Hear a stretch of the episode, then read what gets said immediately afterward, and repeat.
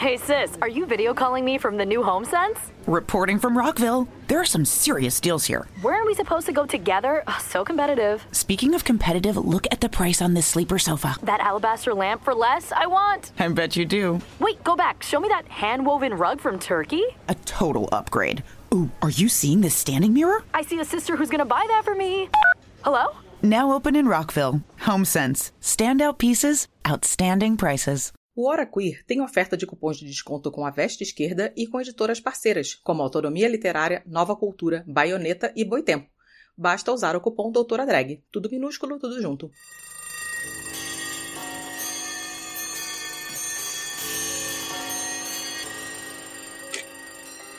Destrua o patrimônio público e privado. Ataque templos. Incendeie carros. Ele é mó covardia, dizendo que é opinião quando é homofobia. E tente levar o caos. O Brasil está no fundo do poço.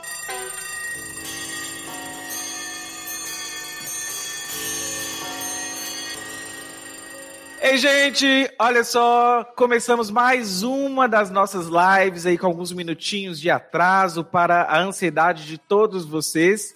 Para quem não conhece, esse é o Doutora Drag, é um projeto que eu tenho aqui com uma galera e a gente também tem o nosso podcast que é chamado Hora Queer. Então, se você não conhece o podcast, vai lá ouvir o nosso podcast. E se você quiser apoiar o nosso projeto, você pode apoiar em apoia.se barra Hora Queer. É com esse dinheiro que pagamos as nossas editoras, produtoras e precisamos alcançar a meta para depois, inclusive, dobrar a meta, como já dizia a nossa sábia Dilma Rousseff. Enfim, hoje essa live é muito especial. É um tema que para mim é muito caro, ser LGBT, mas também ser comunista e como a gente tem as nossas práticas, a nossa praxis comunista aí em relação também ao fato de ser LGBT não caindo em identitarismos ou refletindo sobre o que é identitarismo. A gente já trabalhou muito isso no canal. E hoje eu tô com uma galera linda, maravilhosa, que eu vou colocar aqui para vocês. Eu vou apresentar. Eu tô com a Rita Von Hunt,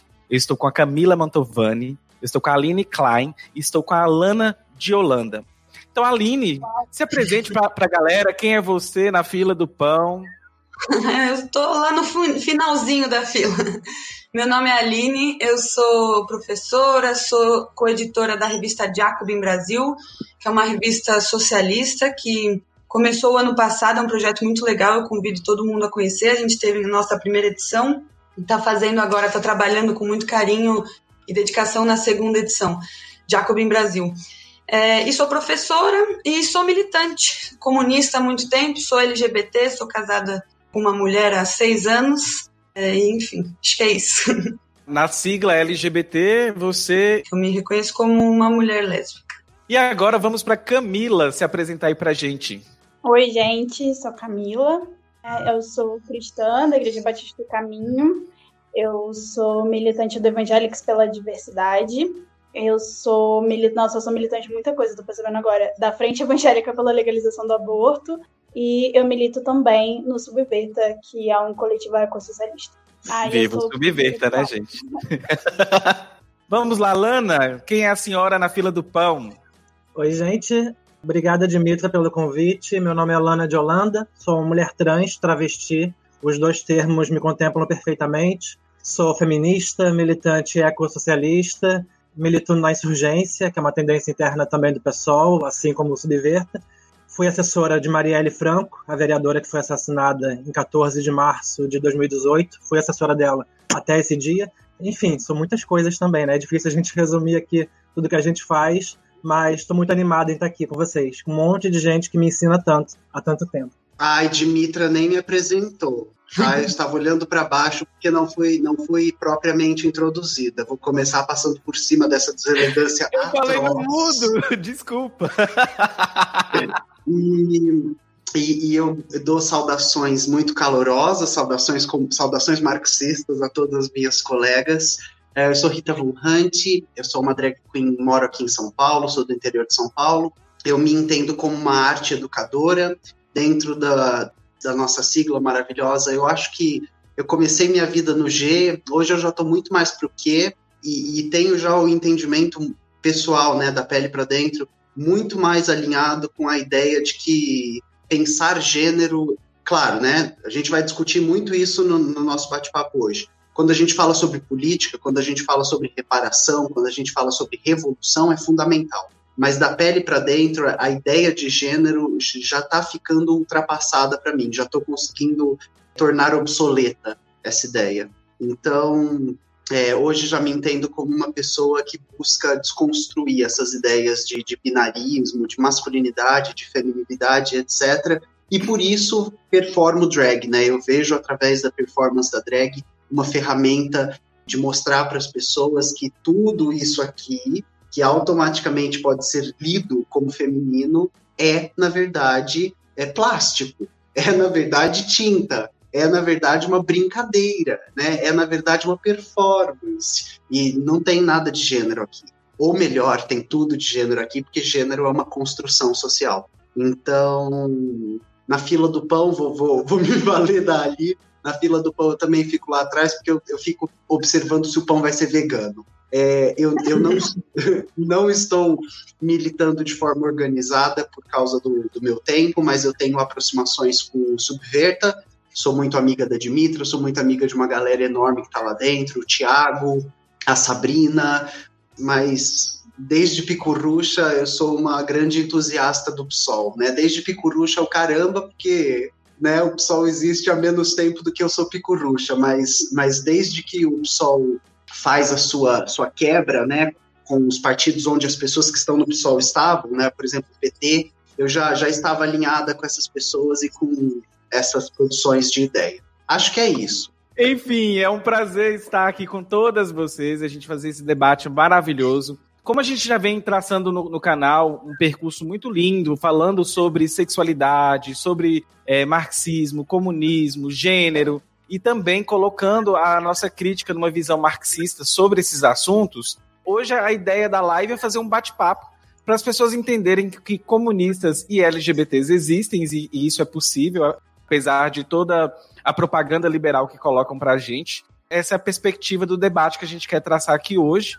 E uma questão que eu acho muito interessante da gente entender de quem veio primeiro, o ovo ou a galinha, e eu acredito que tenham sido as questões mais de gênero e sexualidade, e depois as questões talvez marxistas, mas eu queria entender um pouquinho do percurso de vocês, para a gente entender a história pessoal. E aí a gente pode começar pela Aline, falando sobre como veio essa saída de dois armários, o marxista e o, o, o de lésbica, tendo em vista que a propaganda anticomunista ela segue aí há muitos anos, se a gente parar para pensar, desde, desde o fascismo, ela também está aí comendo solto e cada dia se reproduzindo de formas diferentes, quer seja na mídia, quer seja nas subjetividades do cinema, inclusive. Então é interessante a gente pensar um pouquinho sobre isso. Olha, Dimitra, eu, o meu caso talvez seja o contrário, porque eu cheguei no Vale mais tarde. Eu já tinha sido chamada há muito tempo no, no nosso Vale, né, no, no Vale LGBT. Eu tinha chamado, perdi a senha algumas vezes ali na adolescência, na, na vida adulta. É, o, o, comunismo veio antes. Eu me dediquei, eu, eu entrei em contato. A minha família é de esquerda, toda ela.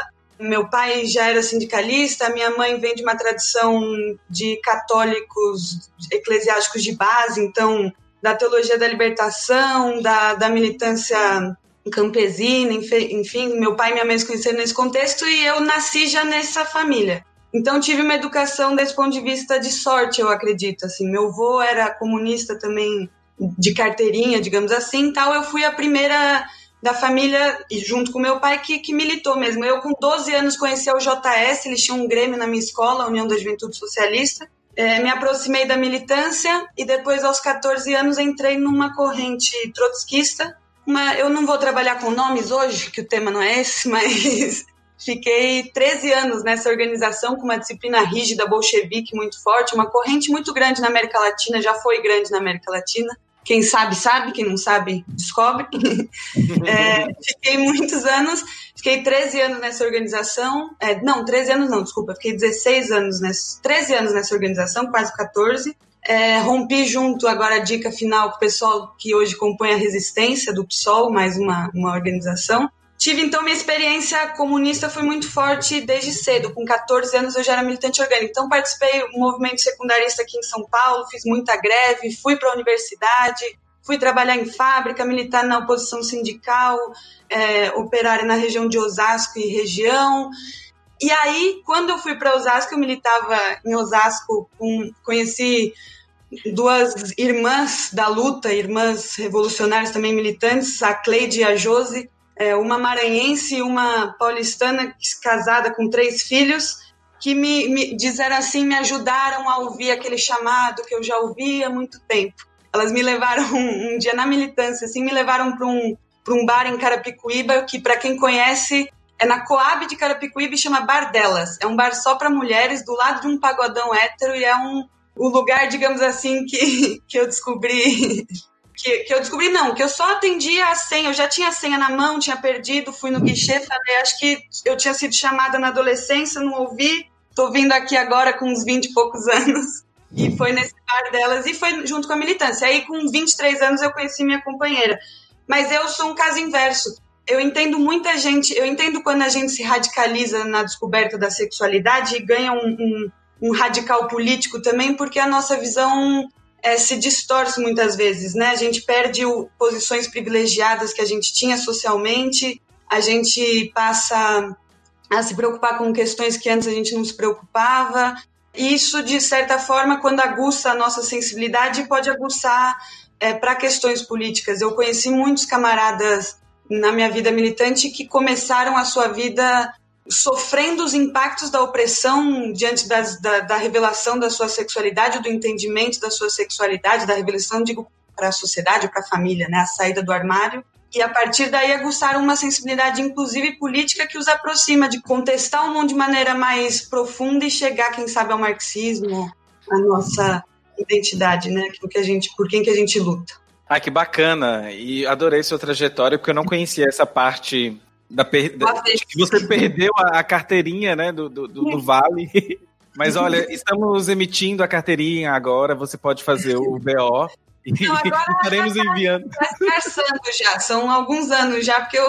Mas demorou. E antes da gente passar para Camila, perguntaram aqui se esse aqui é o verdadeiro lobby queer. A Rita não é muito do Twitter, mas eu vou contextualizar para Rita que ela tá correndo de treta de Twitter. Mas o lobby queer, Rita, é quando a, algum, alguma ala específica, que eu não vou citar o nome, citou que a Angela Davis estava sendo pró pessoas trans porque ela estava com medo do lobby queer. não sei se você está sabendo dessa treta, mas só, só, só quero me pronunciar rapidamente, gente, um pouco porque é, eu estou fora do Twitter, mas eu tenho espiões, né? Como boa militante comunista que sou. Mas queria só contar para vocês que essa semana aconteceram coisas assim que tá, tá difícil de. Mas, mas acho que a gente vai conversar sobre elas aqui também.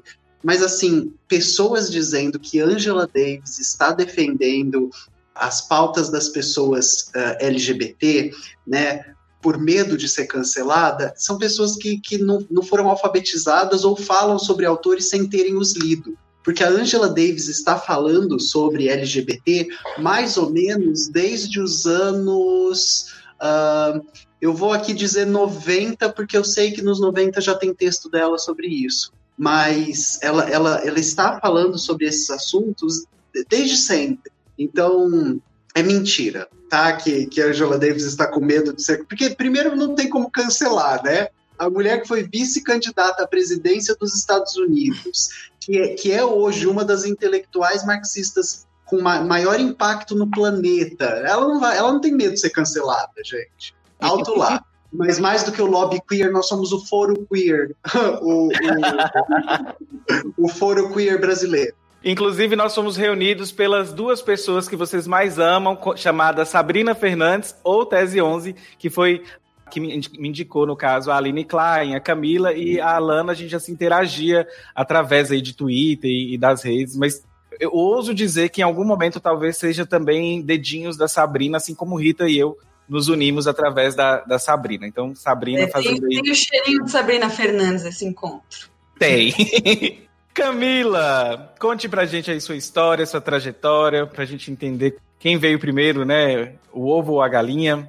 Bom, eu sou crente desde sempre, né? Eu sou nascida e criada na igreja, meus pais são pastores. E aí acho que a questão da sexualidade foi o que apareceu conscientemente, foi o que apareceu primeiro. Porque acho que a igreja, e principalmente dentro de um ambiente extremamente fundamentalista, que foi onde eu fui criada, assim, a questão da sexualidade na verdade, esse ambiente faz com que a questão da sexualidade venha até antes do que ele naturalmente viria, eu acho. Então, foi bem cedo que veio para mim essa questão da sexualidade. Com 15 anos aí, mais ou menos, foi onde a coisa. Eu já sabia antes, estava num processo de negação, 15 anos não deu mais para aguentar a barra, e aí é isso mesmo. E aí começaram todos os processos aí de tentativa de cura gay, terapias de reversão com psicólogos crentes, exorcismos e todos esses processos legais que eu tenho certeza que muita gente que está vendo a gente agora já passou por eles.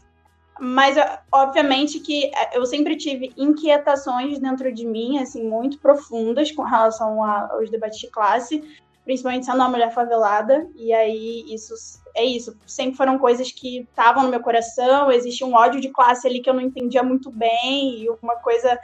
E aí foi quando eu rompi com a igreja dos meus pais, assim, e com fundamentalismo religioso evangélico, né? E fui para a comunidade onde eu tô hoje foi lá, na verdade, foi a igreja que foi muito responsável por trazer para mim, por me aproximar com todo o debate do marxismo. Foi lá que eu consegui entender, primeiro me entender, né, anticapitalista, depois me entender ecossocialista, enfim. E aí me aproximo da teologia feminista, me aproximo da teologia queer, da teologia negra, e aí os processos vão se intensificando. Mas a igreja na minha vida foi o fator assim responsável primeiro foi responsável por fazer a merda, né? E depois foi responsável por, por me trazer pro caminho da luz, assim. Então, foi mais ou menos isso. E aí tem mais ou menos uns oito anos que a gente tá aí nessa caminhada, oito, nove anos. Eu tenho 25, né? Então, mais ou menos é por aí. E Camila, você falando sobre religião, eu acho interessante pontuar isso aqui. No Boteco Comunista, toda vez que a gente tá no boteco e fazendo a live, uma pergunta que é sempre recorrente é sobre religião. É como se fossem coisas excludentes e não são, né, gente? Pelo amor de Deus. Existe uma história e uma materialidade muito linda da igreja também, nessa união de pessoas para fazer trabalhos que são muito lindos. Então, não confundam as coisas quando a gente critica, por exemplo, figuras que vocês conhecem por aí. A gente não está criticando as pessoas, os cristãos que têm um pensamento de esquerda, sobretudo os que têm um pensamento de esquerda radical. Então, não misturem alhos com bugalhos, por favor. Eu queria comentar o que a Dimitra disse, que uma parte importante da história da esquerda latino-americana e da, dos movimentos operários latino-americanos, inclusive do comunismo latino-americano, tem tudo a ver com a história da igreja latino-americana, então, e do cristianismo latino-americano.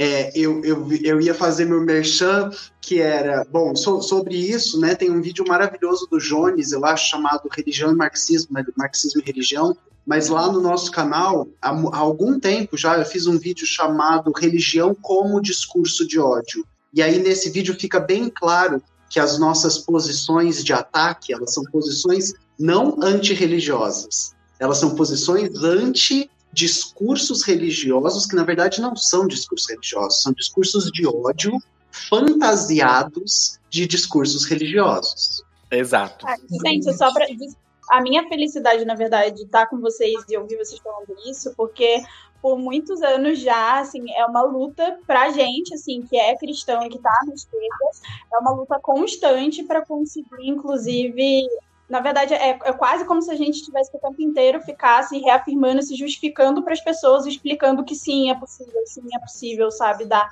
porque é uma deslegitimação constante que a gente sofre, inclusive dentro da esquerda. Então, tipo, eu estou muito, muito, muito feliz com o que vocês estão falando, porque isso já dá um acalento no coração de que as coisas estão caminhando, assim. Apagar essa história é um crime para o materialismo histórico. Exatamente. Lana! Então, gente, essa radicalidade, né, que hoje habita em mim, ela foi surgindo muito aos poucos, muito aos poucos. Eu estava aqui ouvindo vocês, invejei sua família, tá, Aline? Invejei crescer num lar de esquerda. Queria muito isso. É uma sorte. É um ponto fora da curva mesmo. Minha mãe é essa figura clássica brasileira, assim, sempre votou no Lula, mas que sempre reproduziu também muitas coisas homofobia, LGBTfobia, minha mãe sendo negra, meu pai sendo negro, mas ainda assim uma reprodução de racismo, que é algo quase inerente, né? No Brasil, de você reproduzir o, o que você ouve. Então, eu cresci num lar que não, não tinha muito essa politização. Apesar de que votar no Lula era algo que eu entendia que, que era certo de se, de se fazer. O que, sinaliza, o que era um bom sinal, né? Assim, minha mãe não estava votando, sei lá, né, no, no, no Serra em 2002. Então é menos mal eu fui crescendo, fui me entendendo enquanto LGBT, sem entender, de, o na verdade, qual era essa, essa, essa coisa que vai acontecendo dentro da gente, o que eu sou. A primeira coisa que eu entendi era que eu gostava de meninos. Então eu pensei, se eu gosto de meninos e eu nasci com piu-piu, então eu sou gay. Então foi o primeiro passo, assim, que eu me entendi na questão da sexualidade. Apesar de que com o tempo fui vendo que só isso não me contemplava, só isso não me bastava. E aí, anos depois, eu fui me entender enquanto uma mulher trans, uma travesti. Mas na questão da, da militância comunista, marxista, foi um processo muito lento. Eu lembro que em 2013 eu comecei a trabalhar numa ONG de direitos humanos, uma ONG muito famosa. Fui ser recepcionista lá. Lá eu fui, comecei a ter, sei lá, conhecer melhor esse debate de gênero, de sexualidade, homicídios de jovens negros. Apesar de crescer numa, na periferia, em São Gonçalo, que é uma cidade Camila conhece, né, uma cidade muito empobrecida aqui do estado do Rio, é isso, né? Você, a gente cresce nas comunidades, mas a gente, quando a gente não tá, não tá na militância, a gente não tem acesso a esses debates. A gente não tem acesso. A gente não sabe que cai um avião por ano de jovens negros que são mortos, assim, só no estado do Rio. Então é algo muito bizarro. E nessa ONG eu comecei a ter esse contato com essas pautas, comecei a me politizar muito aos poucos, embora não seja uma ONG, é uma ONG liberal e tal. Em 2014, eu lembro que o Jean começou a ser muito atacado nas eleições de 2014, com as fake news, foi quase o embrião né, das fake news. E por causa disso eu me filiei ao pessoal em 2014. Então foi, tudo foi acontecendo muito aos poucos, assim. Eu fui me, me apropriando da, da luta, da pauta, fui entendendo. E eu acho que o, o fundamental, a peça fundamental, está muito ligada a essa questão do LGBT na minha vida com a pauta marxista, foi quando eu transicionei.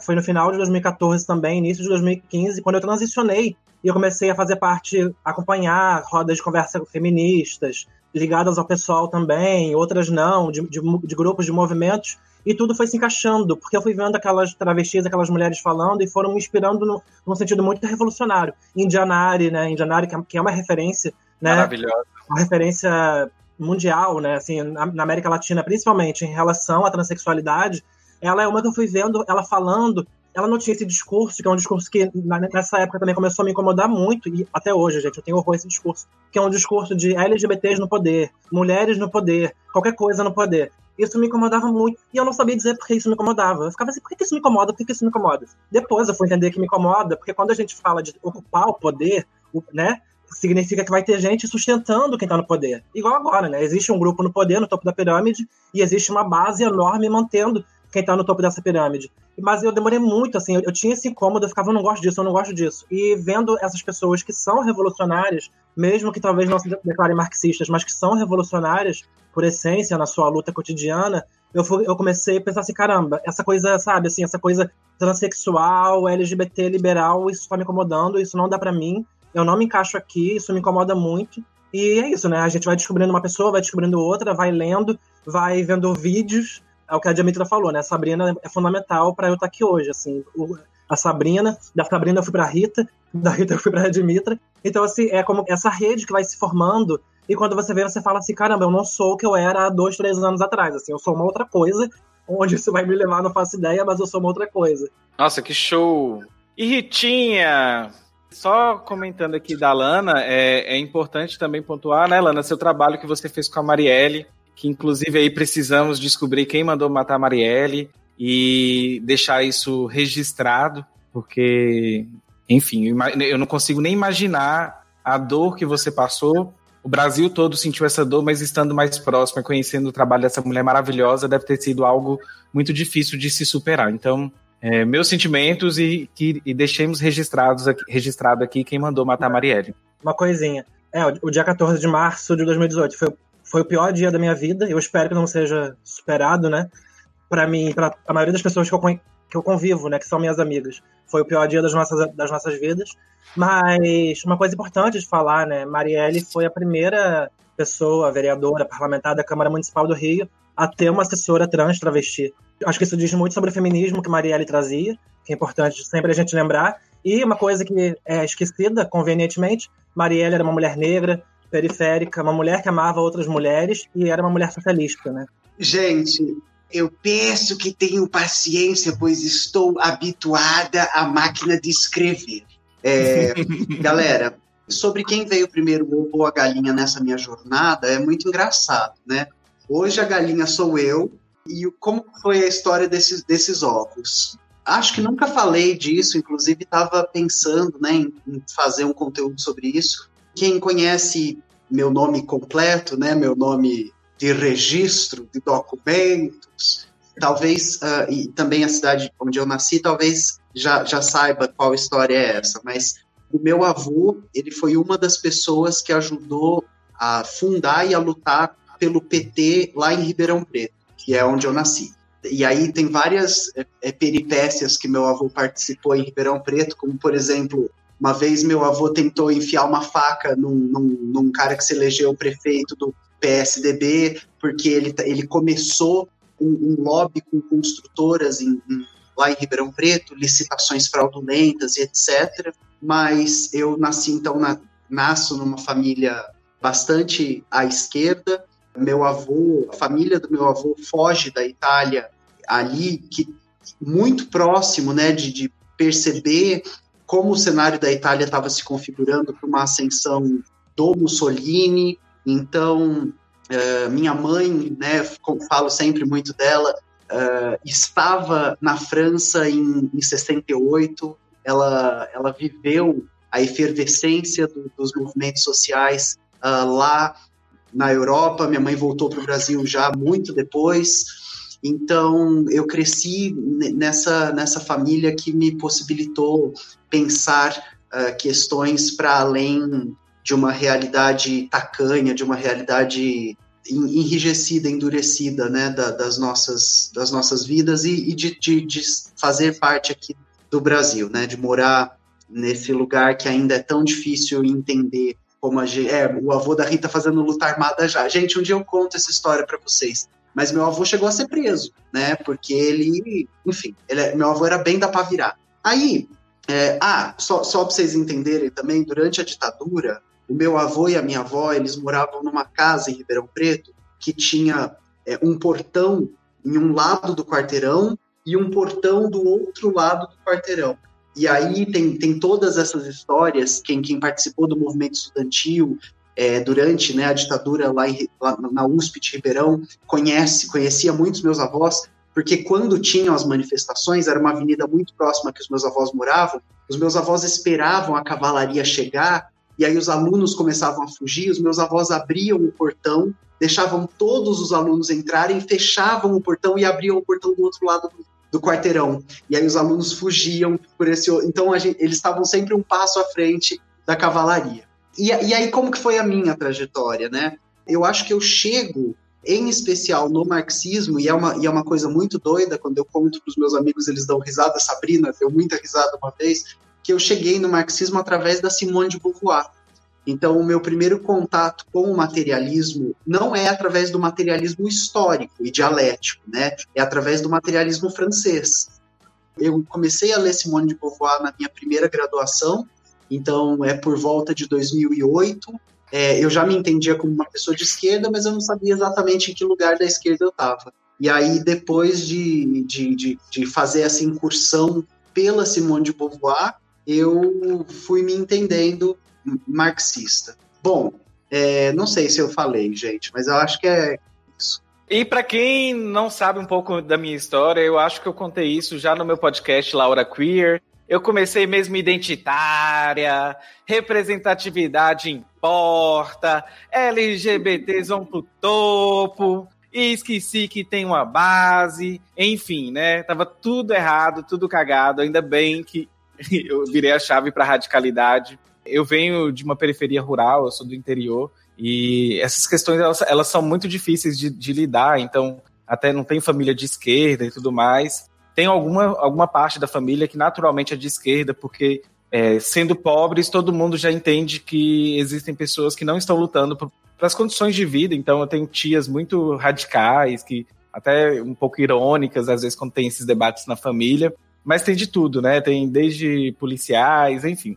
É uma família muito, muito diversa, muito diversa para eu não ficar, inclusive, no, no grupo de WhatsApp da família. Mas enfim, esses debates eles são interessantes, mas eu comecei a me reconhecer mesmo pela, pelas questões de sexualidade.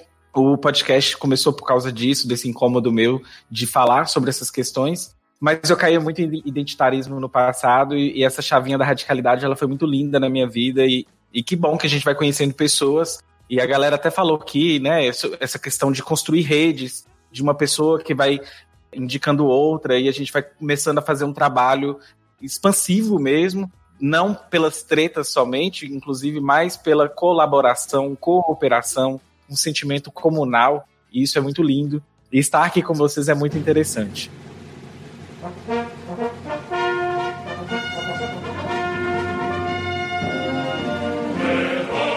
Você sabia que o podcast Hora Queer tem um spin-off chamado Doutora Drag? Então corre lá no YouTube e se inscreve também no canal youtube.com barra Doutora Drag. Lembre-se de seguir arroba Dimitra Vulcana e Hora Queer em todas as redes.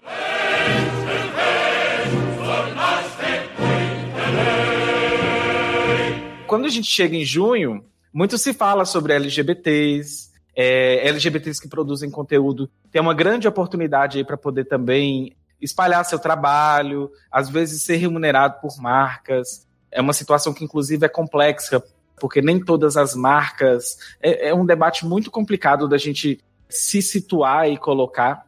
Mas é, é, um mês assim que as LGBTs trabalham até falar chega, quer seja de graça ou remunerada. Inclusive, muitas, muitas vezes, mais de graça do que remunerado essa época para poder falar sobre Stonewall. E esquecem que a gente tem uma história em plena ditadura.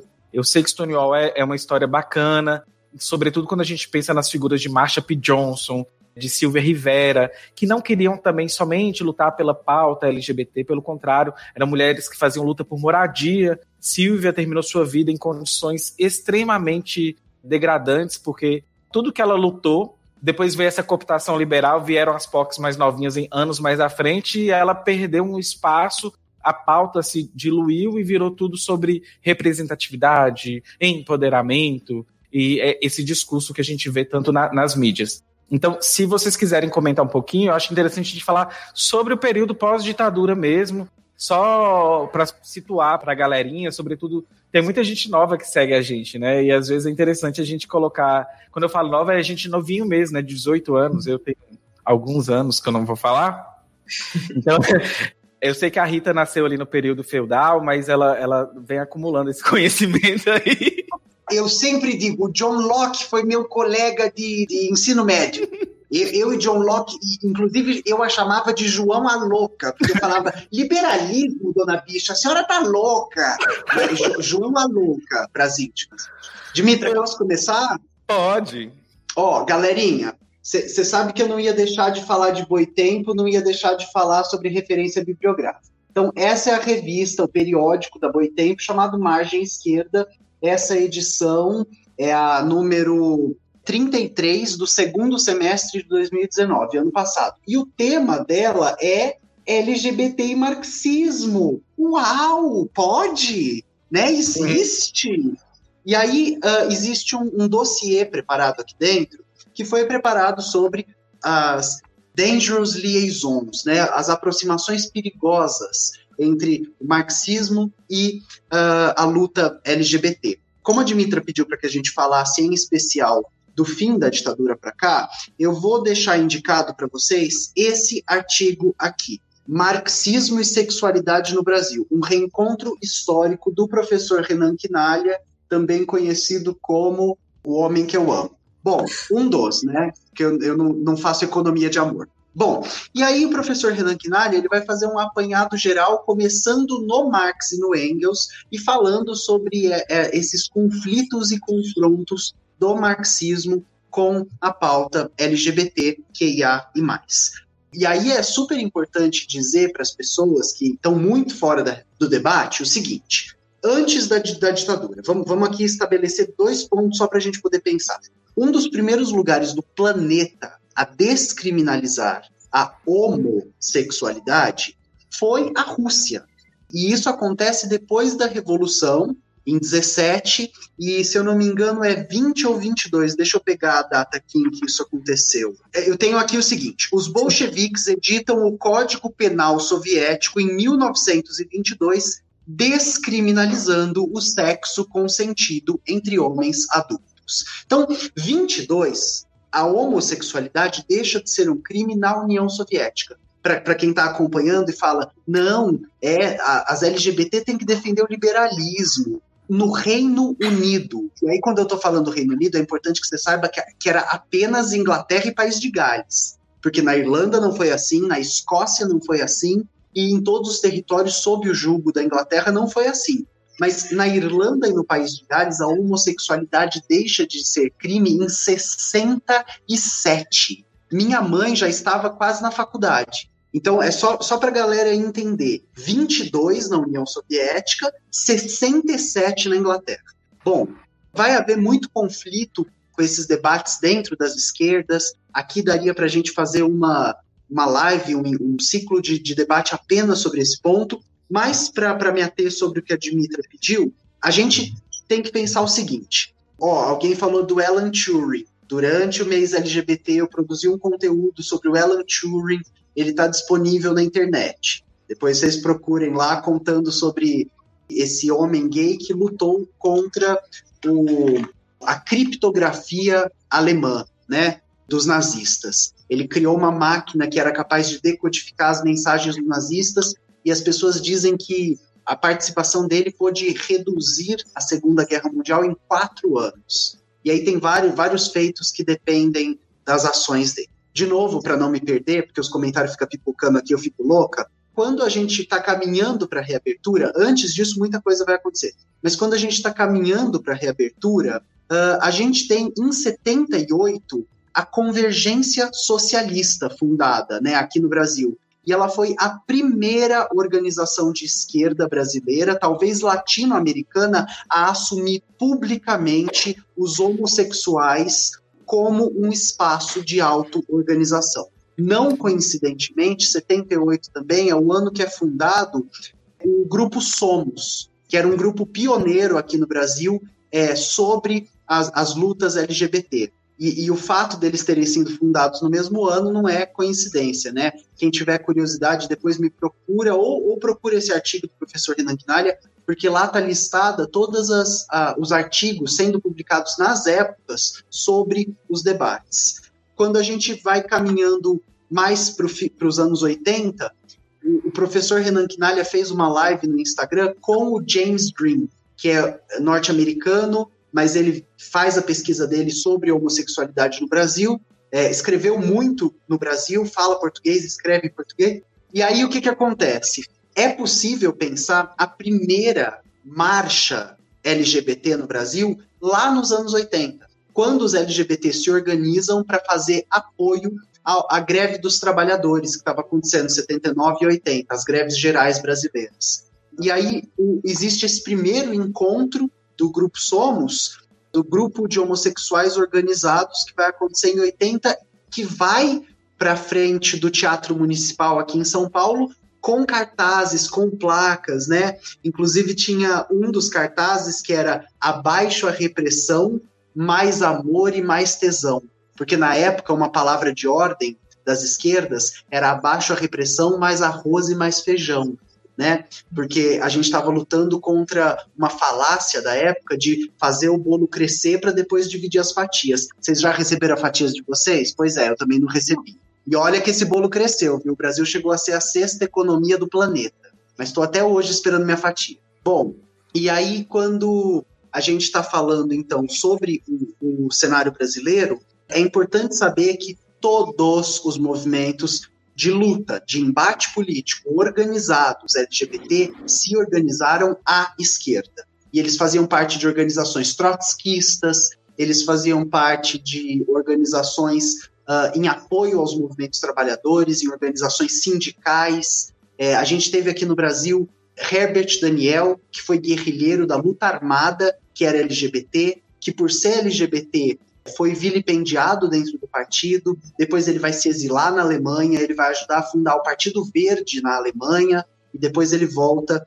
para o Brasil. Não, foi bacana da gente pensar aí desse, desse gancho, porque a galera vem apagando um pouquinho essa própria materialidade da história do, do, Brasil, quando a gente pensa de ditadura, e estamos falando de um período que era a ditadura e é um período que ser LGBT era tão pior quanto ser LGBT hoje, apesar de que a materialidade que a gente tem de ser LGBT não mudou muito, né? Pessoas trans continuam sendo assassinadas, desumanizadas. A mídia meio que cooptou um pouquinho a pauta para trazer que LGBT bom é um gay branco forte, classe média, e isso aí é aceitável. Essas pessoas elas foram humanizadas, mas nem todas as pessoas foram humanizadas. Então, eu vou passar a palavra para as meninas, e aí eu acho que é interessante ou a gente continuar um pouquinho desse período de ditadura, que tem algumas coisas que a gente pode comentar, ou a gente pode também falar um pouquinho sobre essa pauta, que é a pauta contra todas as opressões e essa facilidade que a gente tem de cair no que se chama de identitarismo. Eu queria falar rapidinho sobre o episódio do Ferros Bar, né? Que, né, onde teve um levante também das lésbicas. Eu não sei o ano exatamente, perdi aqui, mas é porque, inclusive, eu no dia 28, se não me engano, 28 de junho, eu fui uma que peguei, eu fiz um post sobre Stonewall, que acho que a gente precisa exaltar e contar a história de, com a radicalidade que a história realmente teve. Acho que a gente precisa todo ano estar tá reafirmando isso, né? Porque a nossa luta é cooptada o tempo todo. Parece que Stonewall teve até aquele filme que foi, graças a Deus, foi um fracasso aquele filme. Que botaram um monte de gay branco padrão para dizer que Stonewall foi aquela porcaria. Então a gente precisa ficar todo ano recantando Stonewall. Mas depois eu, eu fiquei me pegando assim, caramba, é, a gente precisa também, ok, vamos recontar Stonewall, mas vamos também trazer mais visibilidade para esse episódio, que foi no Brasil, que foi liderado por mulheres lésbicas e que é tão apagado. E esse episódio ser tão apagado, né? A Aline com certeza vai poder falar muito melhor do que eu, mas esse episódio, já, já jogando, esse episódio ser tão apagado é um reflexo de, de como as lésbicas são apagadas, né? São invisibilizadas, são apagadas na luta, na trajetória, no dia a dia, na rua, nos partidos políticos. Então, assim, eu acho que é, é um sintoma que a gente tem. A Rita citou a Convergência Socialista, eu venho dessa tradição, a organização que eu fiquei muitos anos foi é a organização que, que teve sua origem na Convergência Socialista.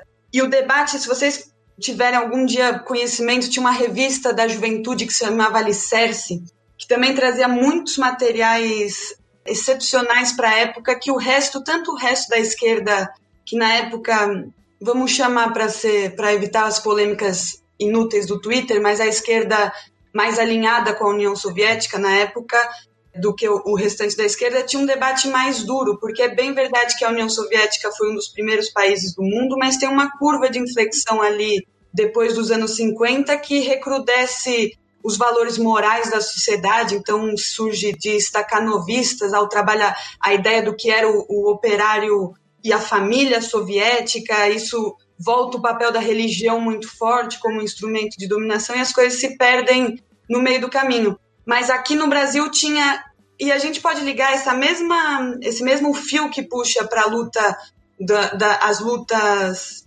anti-homofobia no geral que ainda estavam muito limitadas nos seus debates para comparado com o que se tem hoje tinha um campo na sociedade pautado pela esquerda radical da época, né?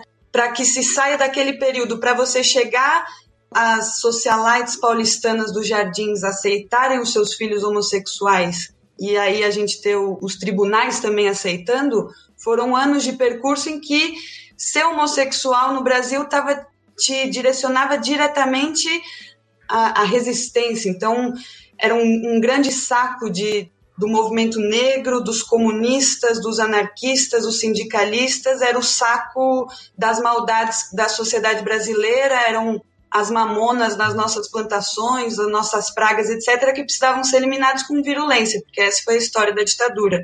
E que depois, ao não serem vencidas com virulência, foram cooptadas com virulência nos anos 90. Então, quando o capital, e eu digo capital a grande força do capital, ou seja, a, a, as marcas, a gente isso chega nas marcas, nas indústrias, etc. Mas quando existe uma virada de chave na burguesia brasileira, em termos claros, naqueles que detêm o poder na nossa sociedade, na sociedade brasileira, que são algumas famílias que a gente poderia elencar nomes e sobrenomes, esses são os grandes burgueses do nosso país. Quando essas famílias passam, junto com uma burguesia mais média, a a ter um, uma visão diferente de cooptação. Então, você copta para o seu ambiente de trabalho uma aceitação maior, etc. Quando um CEO gay, assumidamente gay, de origem oriental, inclusive, estampa a capa na, da Veja 2000 e tantos, alguns anos depois, a, isso se torna, as empresas passam a investir, tem a publicidade, a parada gay vira uma forma extremamente lucrativa, junto com a Fórmula 1,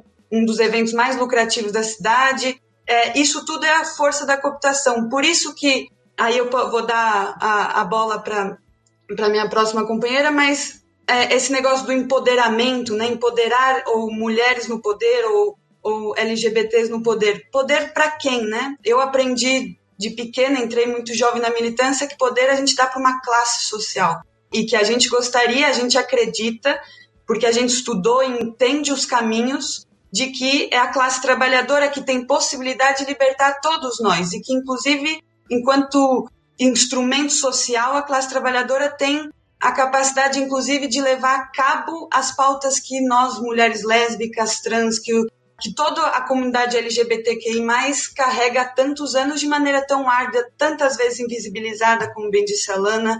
A esquerda muitas vezes pecou também, é verdade que se diga, as travestis são um setor que, na nossa sociedade, as travestis brasileiras são famosas no mundo inteiro. E são famosas também pelo descaso e violência que a sociedade brasileira trata elas. E a esquerda brasileira sofreu muito ao longo dos anos para conseguir dar resposta a isso. Assim. Pensando, inclusive, em tudo isso que vocês estão falando e nessa coisa de LGBT no topo, né? E, e desse discurso todo que a gente tem, que é um discurso bastante liberal, é só que eu acho que existe um cuidado que a gente precisa ter, assim, eu entendo inclusive quanto como que muitos companheiros que estão à esquerda, é, na tentativa de pontuarem críticas que são críticas muito pertinentes às esquerdas, às diferentes esquerdas, acabam caindo numa cilada liberal, assim, sabe, que é muito, muito grave. A gente precisa primeiro ter em mente, assim, que a gente, na verdade, sempre viveu, mas acho que mais do que nunca está muito explícito para todo mundo, grau de anticomunismo e de ataque né, nos discursos, na ideologia, enfim, nas políticas que estão sendo implementadas. E eu acho que a gente precisa mais do que nunca redobrar a atenção em como a gente pontua as críticas. Porque uma crítica muito comum, por exemplo, da galera é olhar e dizer: nossa, na esquerda só tem branco, na esquerda só tem macho, na esquerda só tem hétero. E aí eu olho para isso tudo e eu fico assim me perguntando, mano, eu não existo, tipo, eu não existo, vocês não existem, sabe? Tipo, a gente não existe. Eu entendo de onde vem a força dessa crítica, porque a gente realmente tem um problema muito grave nas esquerdas. Ainda não é do jeito que a gente gostaria, né? Realmente a gente ainda tem poucas pessoas LGBTs nos espaços de liderança, a gente tem pouquíssimas pessoas negras nesses espaços, a gente tem um montão de problema a resolver, um montão de machismo, mas assim, tem um monte de gente que tá aqui lutando pra caramba para construir as coisas e construindo e pautando, sabe? Essa é uma coisa, por exemplo, que me irrita muito quando eu vejo a galera, e a Lana comentou disso, né, e com muita propriedade, do apagamento que existe do fato da Marielle ser uma mulher socialista, sabe? Tipo, gente, a Marielle era socialista, sabe? E eu vejo a galera, tipo assim, pontuando umas críticas que caem muito no liberalismo, no discurso que o liberalismo gosta de adotar, né, na postura que o liberalismo adota com essas pautas, que é a pauta LGBT, que é a pauta feminista, como ele se apropria disso tudo para, na verdade, botar para fora o seu anticomunismo. Assim. Um parênteses, isso que você falou para mim é perfeito, que é uma frase. É verdade que a, a, gente é muito autocrítico e tem razão de ser a esquerda radical, porque é verdade que tem muitos problemas dentro da esquerda. Mas também é verdade que as mesmas pessoas que criticam aplaudem corporações que não têm um negro ou uma mulher lésbica assumida nos seus quadros médios de gestão, sem falar Exato. dos quadros altos. E nas nossas organizações, a gente tem muitos dirigentes negros, a gente tem muito, mas assim, num nível acima muito superior à média de qualquer outra organização social, privada ou pública do país. E isso é verdade da esquerda. Os nossos quadros têm, e, e ainda a gente acha que faz falta, e ainda é pouco. E é muito interessante isso, porque eu fico pensando, né? Porque quando a gente fala, é, inclusive, para além de acabar caindo no discurso liberal, a gente ainda tem um problema de apagamento das pessoas que estão construindo as coisas. Então, assim, é, eu fico indignada, por exemplo, quando as pessoas falam a esquerda no Brasil é branca. Eu fico, quê? Tipo, o que que tá acontecendo, velho? Tipo, assim, eu não sei, mas co contato com que esquerda você tá tendo, sabe, pra você falar isso? Porque eu olho para o MST, por exemplo, desculpa, eu não consigo dizer que a esquerda no Brasil é branca, sabe? É tipo, MTST. na América Latina, na verdade, eu diria, sabe? Então, assim, eu acho que a gente é, precisa tomar esse cuidado, principalmente compreendendo o momento que a gente está, a conjuntura que a gente está, porque a gente, sem querer, a gente acaba realmente reforçando, inclusive, o anticomunismo que está aí, que criminaliza a gente o tempo inteiro, sabe? Eu acho que a gente está vindo de processos agora extremamente violentos com as esquerdas, de criminalização mesmo. E não é uma coisa disfarçada, sabe? É uma coisa que está na cara, assim. Então, acho que é pensar nisso. Às vezes a gente acha que o tweet que a gente faz falando disso, dando uma cutucada, ele cai no vazio, mas não cai, gente, não cai. Assim, tudo isso faz parte, na verdade, de um grande processo político, sabe? E a gente precisa entender isso, o quanto que o menor tweet que a gente faz, que a gente acha que é sem intenção, na verdade, ele, ele pode ajudar a reforçar um processo extremamente violento que está acontecendo hoje no Brasil. É isso, né? Mas é algo que fazem com a Frida Kahlo, fazem com a Angela Davis, né? A Angela Davis está viva, ah, né? A Rita, a, a, Rita muito bem falou, né? Que a quantidade de gente que eu vejo, eu fico assim, essa pessoa nunca leu Angela Davis, não é possível. Ela usa a camiseta da Angela Davis, ela gosta de citar frases soltas da Angela Davis, mas ela nunca leu Angela Davis, porque não é possível. Aquele vídeo maravilhoso de duas semanas atrás, que a menina pergunta, Angela, como você se identifica? E ela fala várias coisas, abolicionista penal, feminista. A primeira palavra que ela fala é comunista. Então, assim, eu queria fazer um remix só dessa parte dela falando que é comunista. pra tocar na balada. Quando, quando, quando acabar a quarentena, voltar à balada das gays, tocar um remix da Angela Davis cantando que, que é comunista. Talvez assim. Comunista, tá, tá, tá.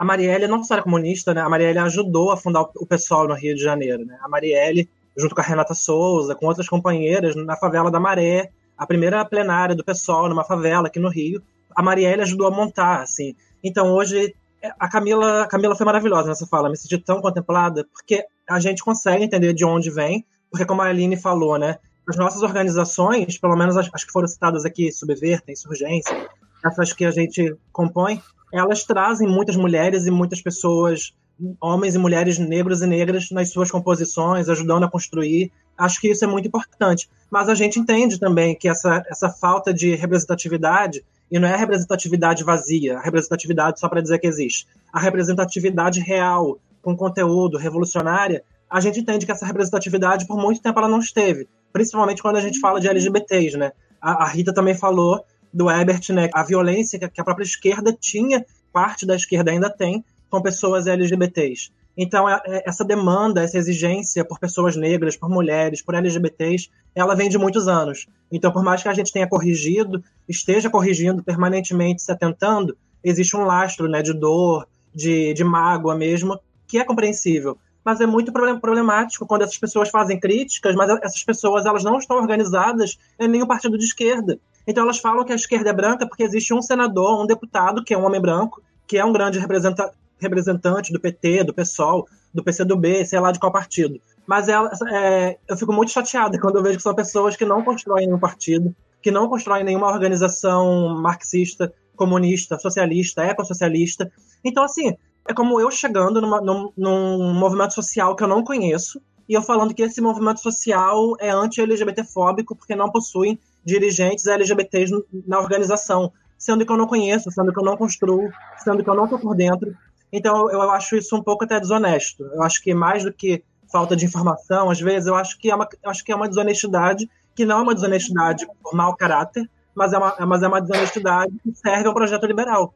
Serve a um projeto liberal que né, alimenta ONGs, que alimenta fundações, que alimenta vários grupos que fazem um trabalho até bacana em projetos pontuais sobre feminismo, sobre LGBT, sobre antirracismo, mas que não tem nenhuma visão revolucionária e radical com um propósito revolucionário real. Então, eu acho que a gente precisa. É um assunto sempre delicado, um assunto que não dá para fazer assim é, em tão pouco tempo, mas eu acho que isso, quando a gente abraça a radicalidade, quando a gente se entende enquanto marxista, enquanto comunista, eu acho que a gente percebe que a fala de certas pessoas, pessoas públicas, que são super referências em algumas militâncias, eu acho que a gente começa a perceber que essas falas elas não são só uma falta de informação, né? Elas são também em prol de algum projeto que é o que a gente está falando aqui o tempo todo, um projeto que é anticomunista, um projeto que é antirrevolucionário. Ilana, essa fala sua é interessante e eu vou pegar só um gancho antes, voltar um pouquinho e depois retomar desse gancho dessa fala sua, que eu acho interessante quando a gente pensa de reificação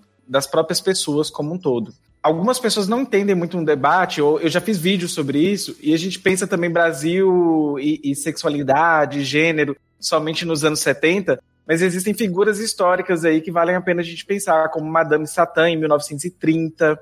Nós temos que pensar também no nosso próprio processo de colonização. Tem uma história de um índio chamado Índio Timbira, e tem essa história do índio Timbira. Timbira é uma história super cruel, porque foi o primeiro crime de homofobia cometido pelo Estado. Ele foi amarrado à boca de um canhão por ser gay e ele foi assassinado pelo posso, Estado. Posso colocar um parênteses aqui? A punição a esse índio, índio caramba, né? A esse membro de um povo originário. Exato. É, a, a, punição a ele estendida foi a mesma punição estendida aos crimes de leso à majestade. Ou seja, a sodomia no Brasil colônia, ela estava comparada ao crime de atentar contra a vida do rei.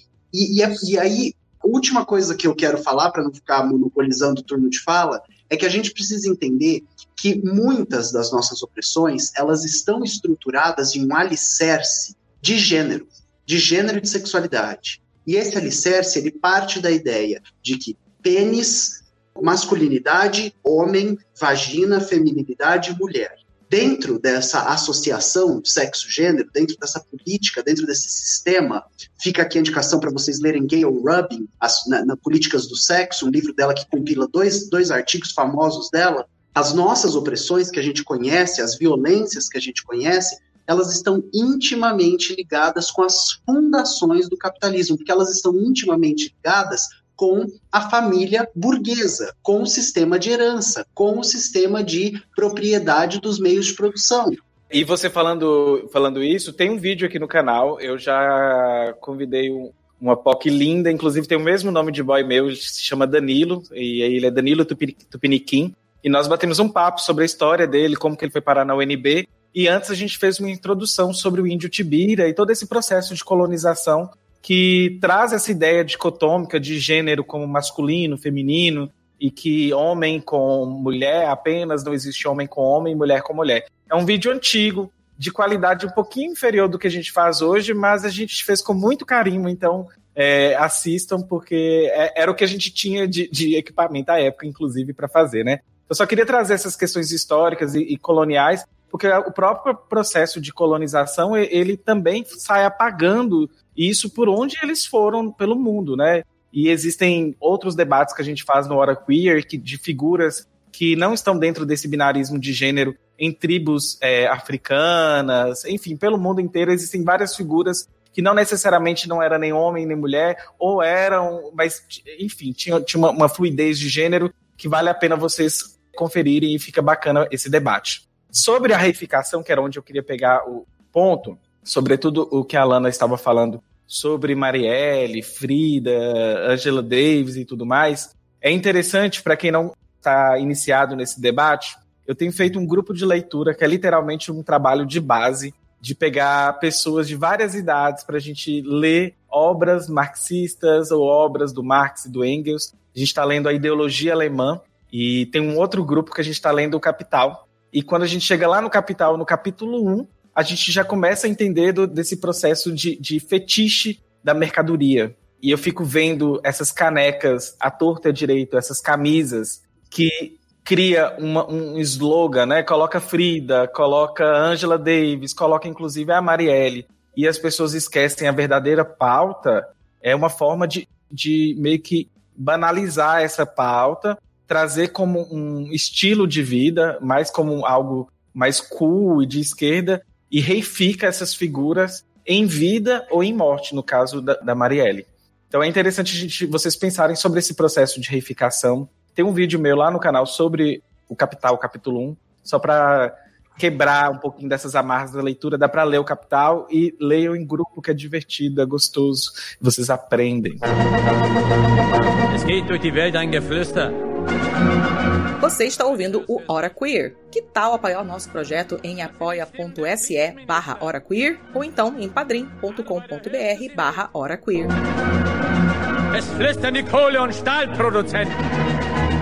Enfim, manas, nós falamos aqui então sobre pauta contra todas as opressões. Eu acho interessante também a gente falar da, acho que talvez da costura. O que, que vocês acham? Por exemplo, eu acho que até agora o debate que a gente tratou já mostrou que é claro que não existe uma revolução se ela não for negra, se ela não for feminista, se ela não for LGBT. E tem até um, um livro muito interessante para quem quiser adentrar em alguns debates, para entender que é aquele da Titi Batatiaria, Nancy Fraser, Cynthia Arutza, que fala sobre o feminismo para os 99%. Eu acho que se vocês quiserem falar um pouquinho, é interessante porque elas cruzam desde o anti-imperialismo, quando a gente pensa de outras pautas, a Ângela mesmo é uma defensora e propagandista do BDS, né, que é a pauta da Palestina, então é interessante a gente pensar nessas questões também. Eu acho que tem uma coisa para mim que é central e eu como marxista e como materialista gosto de pensar que é entender que papel cumprem essas opressões, a troco de que grupos sociais são oprimidos na sociedade, né? Por quê? Muitas vezes a primeira resposta que a gente tem tem a ver diretamente com a resposta de Deus, né? É Deus que me disse ou é a interpretação que eu tenho de Deus para os mais honestos, enfim. Mas tem uma segunda resposta também que é quando a gente olha para como a sociedade funciona, como a nossa sociedade está dividida. A gente vive uma sociedade o nome que se quiser dar, ou a interpretação que se quiser dela, é objetivamente uma sociedade de escravos assalariados. Todos nós trabalhamos horas e horas e horas do nosso dia, não para pagar as nossas coisas ou conquistar posses e mercadorias, mas para gerar lucro para determinados indivíduos que detêm as empresas, as fábricas, os meios de trabalho, etc. E esses grupos, historicamente, a partir da construção da ideia de família, então quem, como é a família, que era isso que a Rita estava dizendo, para garantir a propriedade, o direito à propriedade, gente, porque você casa um homem com uma mulher, você garante que aqueles filhos são daquele homem, então aquelas propriedades vão se manter na linha genealógica que em algum momento da humanidade passou a ser importante. Por quê? Porque tinha propriedade, você precisava manter posses e riquezas. Então, a gente consegue traçar uma linha reta até o, o, de como o capital se acumula, por exemplo, aqui no Brasil. E o capital no nosso país se acumulou com a exploração e com uma tecnologia muito eficiente, além do capitalismo, que era a escravidão negra, a escravidão indígena, a escravidão negra e a opressão, a, a, a reprodução, a divisão sexual do trabalho. E são tecnologias que ajudaram grandes famílias brasileiras a acumular capital. Então, isso está na essência e na formação do nosso Estado, da nossa história e do mundo. Eu estou falando do Brasil, mas isso poderia ser em outros. A gente poderia falar de Europa, poderia falar da África, etc., do colonialismo. Mas eu gosto de pensar por aí, acho que eu vou passar a palavra. Mas as opressões, elas têm um porquê, e não é só porque é naturalmente estranho uma sexualidade diferente ou porque realmente as raças nos dividem enquanto seres humanos a, tem diferença, a cor da pele faz diferença. Isso não existe, isso é ideologia, né? Ideias. Ideias que nos convencem. Mas elas existem como materialidade objetivamente. É importante que o capitalismo mantenha dominadas as sexualidades, a família heterossexual, a religião, a divisão racial entre os trabalhadores, porque toda vez que você divide, o Silvio Luiz falou disso recentemente, a Angela Davis fala muito sobre isso, para quem leu de fato Angela Davis, que é a, as divisões raciais do capitalismo, elas colocam irmãos trabalhadores em situações de, de comparação, certo? Então você atenua a luta dos trabalhadores brancos porque eles ainda estão um pouco melhores que os trabalhadores negros. Eu não vou lutar porque eu posso chegar naquela condição daquele trabalhador. Isso tudo são as ferramentas e tecnologias que o capitalismo foi desenvolvendo ao longo da sua história. Elas têm um porquê e por isso que a luta contra o capitalismo não existe sem as lutas contra as opressões, é impossível. É, são maneiras de minar as tecnologias que constituem a sociedade capitalista, as nossas lutas de opressões. Essa fala, não, essa aula, né? Foi uma aula, assim. Uma coisa que eu fiquei pensando, um termo, um aprendizado, uma teoria, para mim é tão cara, que é a interseccionalidade, né? falando disso tudo, né? A gente vai falando de gênero, de sexualidade, de, de como essas coisas foram se dando. E uma coisa que sempre para mim eu fico batendo muito nessa tecla é a, é a questão da interseccionalidade. Da interseccionalidade, a gente foi indo para o lugar de fala, né? Foi quase um guarda-chuva, né? Que foram surgindo outras teorias para a gente se debruçar, para a gente entender como pensar nossas identidades nessa luta. Porque a gente tem essa questão assim, ah, vocês só querem debater a identidade de vocês. Caramba, mas a minha identidade, ela é importante. Né? Então, assim, são duas coisas, eu acho que diferentes, né? Porque parece também que a gente só quer debater a nossa identidade, e parece que debater a nossa identidade é isso e ponto. Quando, parece que quando eu tô falando da questão das travestis que estão morrendo na rua, que estão pegando Covid, que continuam tendo que se prostituir, parece que quando eu tô falando disso, eu tô fazendo um debate identitário. E as pessoas não conseguem pensar que essas travestis que estão se prostituindo, elas são trabalhadoras. Elas não estão ali se prostituindo por diversão ou porque elas são demoníacas, devassas e se prostituir na madrugada é o grande fetiche delas. Não, elas estão ali trabalhando, tentando conseguir o que elas vão comer no dia seguinte. E as pessoas, muitos ainda, muitos militantes, companheiros nossos de esquerda, é um desafio muito grande que a gente tem de falar que é importante a gente debater a materialidade em que estão inseridas as vidas nossas, pessoas LGBTs, e aí falando né, das travestis, das transexuais, debater essa materialidade, debater essa precariedade em que essas vidas estão inseridas, não é um debate identitário no sentido de que é um debate descolado ou deslocado de demais lutas, de demais pautas. É um debate que passa por uma questão de raça, porque a maioria das travestis que estão se, se prostituindo são travestis negras. É um debate fundamentalmente, inequivocamente, de classe. Né? Obviamente, nenhuma travesti de classe média, eu, eu venho da periferia, é, a prostituição ela está sempre no meu horizonte. Eu sempre falo isso, a prostituição é algo que está no meu horizonte. Eu penso, eu estou no emprego formal. Se eu perder o meu, o meu, emprego formal, a prostituição talvez ela vai ser uma opção na minha vida, porque não, não tem economia, não tem poupança, não tem esse tipo de realidade hoje na minha vida. Mas as travestis que estão se prostituindo, o que eu tenho como horizonte, ela já, ela já tem como a vida real delas. Ela já tem como a vida prática, cotidiana delas. É um debate de classe. Porque, assim, a prostituição, eu sempre, sempre falo isso, porque senão fica parecendo que eu sou contra a prostituição. Pelo amor das deusas, não é isso. A prostituição, eu acho, precisa ser legalizada, precisa ser reconhecida. Inclusive, eu estou aqui dizendo que a prostituição precisa ser reconhecida como uma questão de trabalho. Né? As prostitutas, elas são trabalhadoras, elas são fundamentalmente trabalhadoras. Mas a gente não pode fechar os olhos quando a gente está falando de travestis, de mulheres trans, que a prostituição não é, muitas vezes, até na maioria das vezes, não é uma opção. Não é algo assim, vou me prostituir porque eu gosto de me prostituir. É, muitas vezes, a gente é empurrada para esse lugar.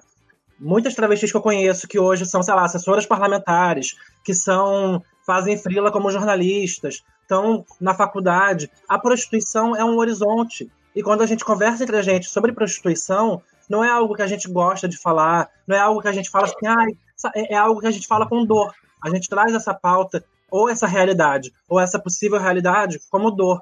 Então, eu acho que a, inter, a interseccionalidade é muito importante. Eu sou meio gaga, né? Toda vez que eu vou falar interseccionalidade, eu travo.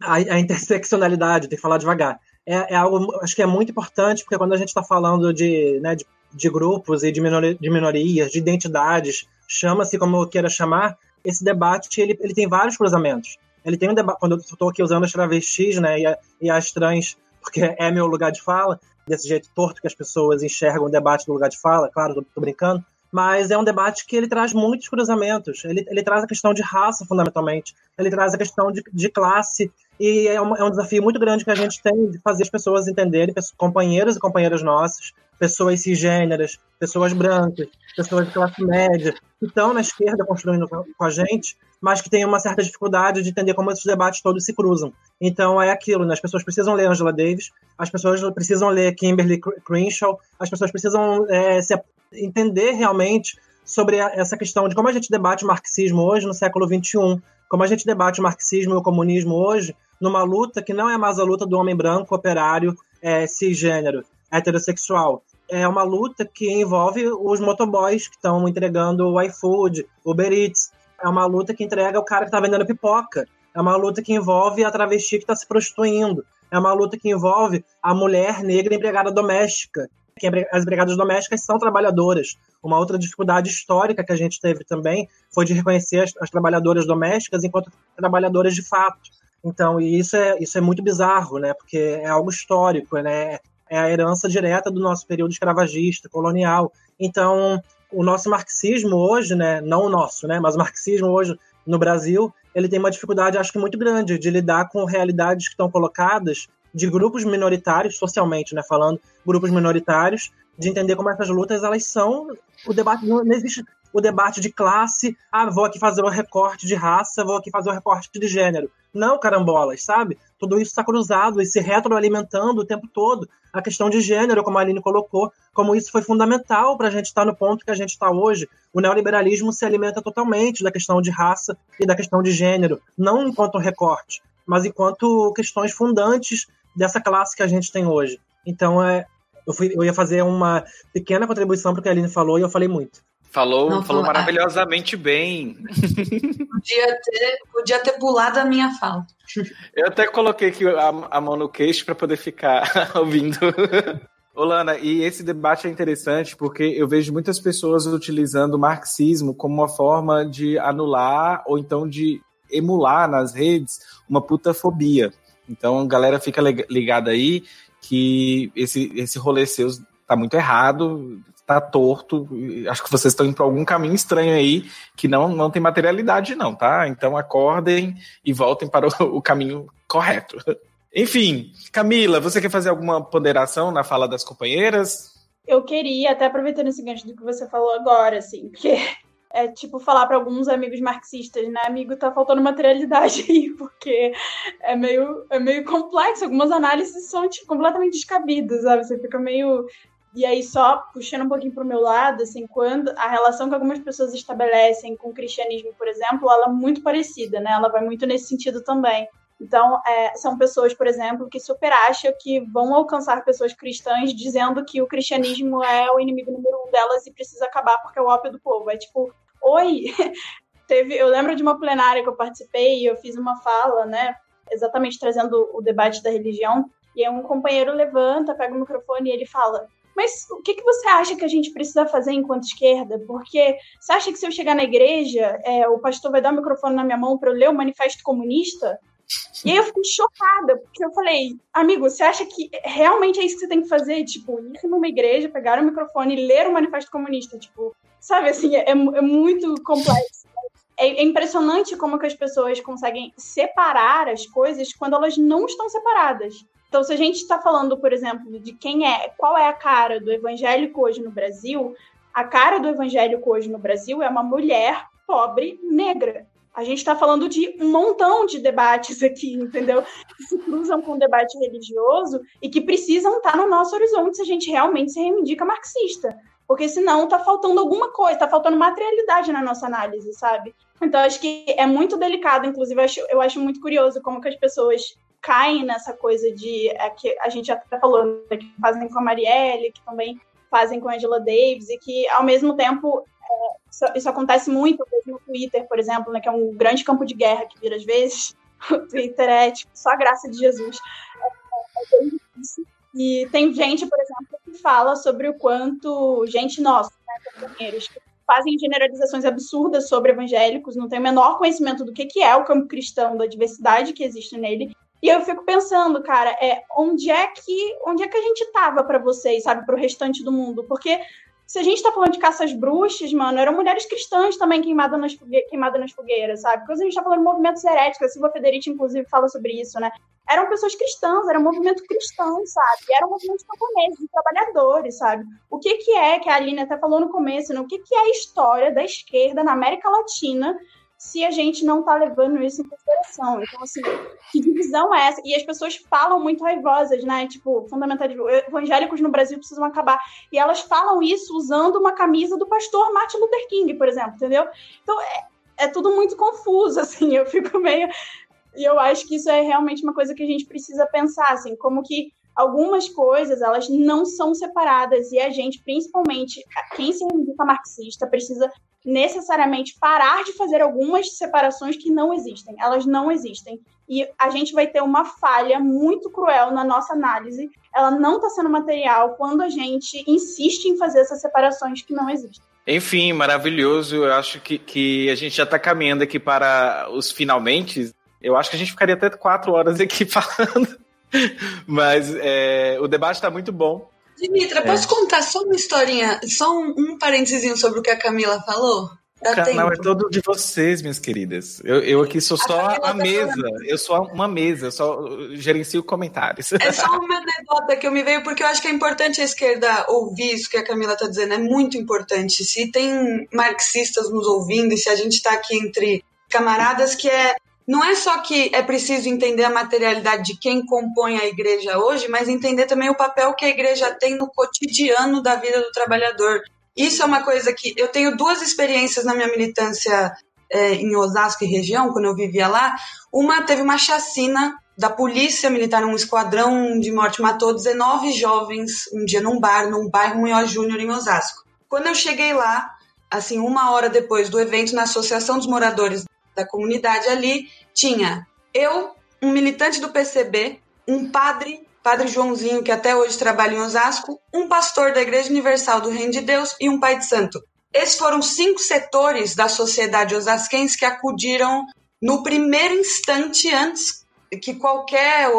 Mas assim, no, no, no, tempo da militância, que é o tempo que a gente conhece, ou seja, em poucas horas a gente estava lá, e eram esses grupos comunistas e religiosos.